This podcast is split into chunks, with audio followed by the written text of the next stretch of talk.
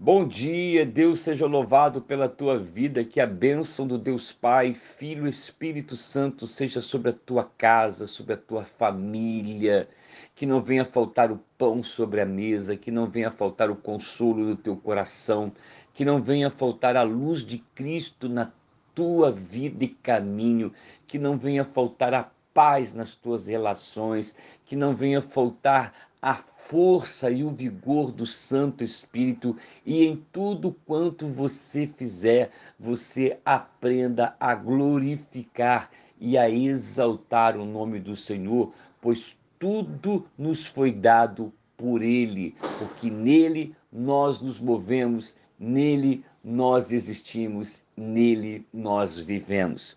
Eu destaco hoje Gálatas capítulo 5, lerei alguns versículos. Caros irmãos, todavia fostes chamados para a liberdade. Todavia não useis da liberdade como desculpa para vos franquear a carne. Antes, sede servos um dos outros mediante o amor. Pois toda a lei se resume num só mandamento, a saber, amarás a teu próximo como a ti mesmo.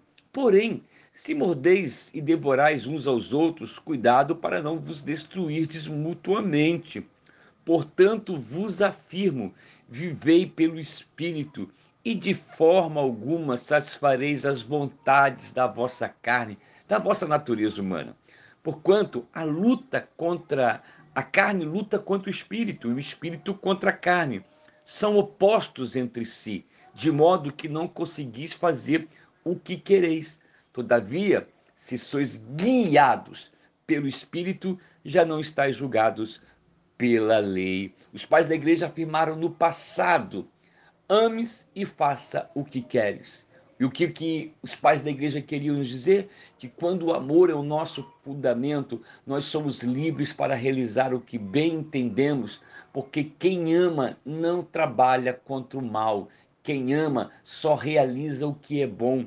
Quem ama prima o que é bem. Quem ama não explora. Quem ama não ah, difama. Quem ama não gera prejuízo. Quem ama em tudo em tudo e em todos os seus passos são pautados no amor e na justiça que opera pela misericórdia. É isto: amarás a teu próximo como a ti mesmo, pois todo o fundamento da lei está na nossa capacidade de amor, na nossa capacidade de amar, para que este amor seja um bem a todos. Por isso, Paulo diz que no caminho do amor, para que esta realidade seja concreta em nós, nós temos que aprender a viver guiados pelo Espírito para que permaneçamos na liberdade do amor.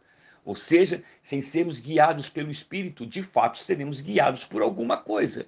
Ora, Paulo diz: se nós não somos guiados pelo Espírito, pode ter certeza, suas paixões, seus desejos, sua carne, sua natureza humana há de guiar todos os teus passos. E o que ela produz? O que a carne produz? Aquilo que é mal, aquilo que é prejuízo para si mesmo e aquilo que é prejuízo para o próximo. Então, por isso, pense e reflita sobre isso.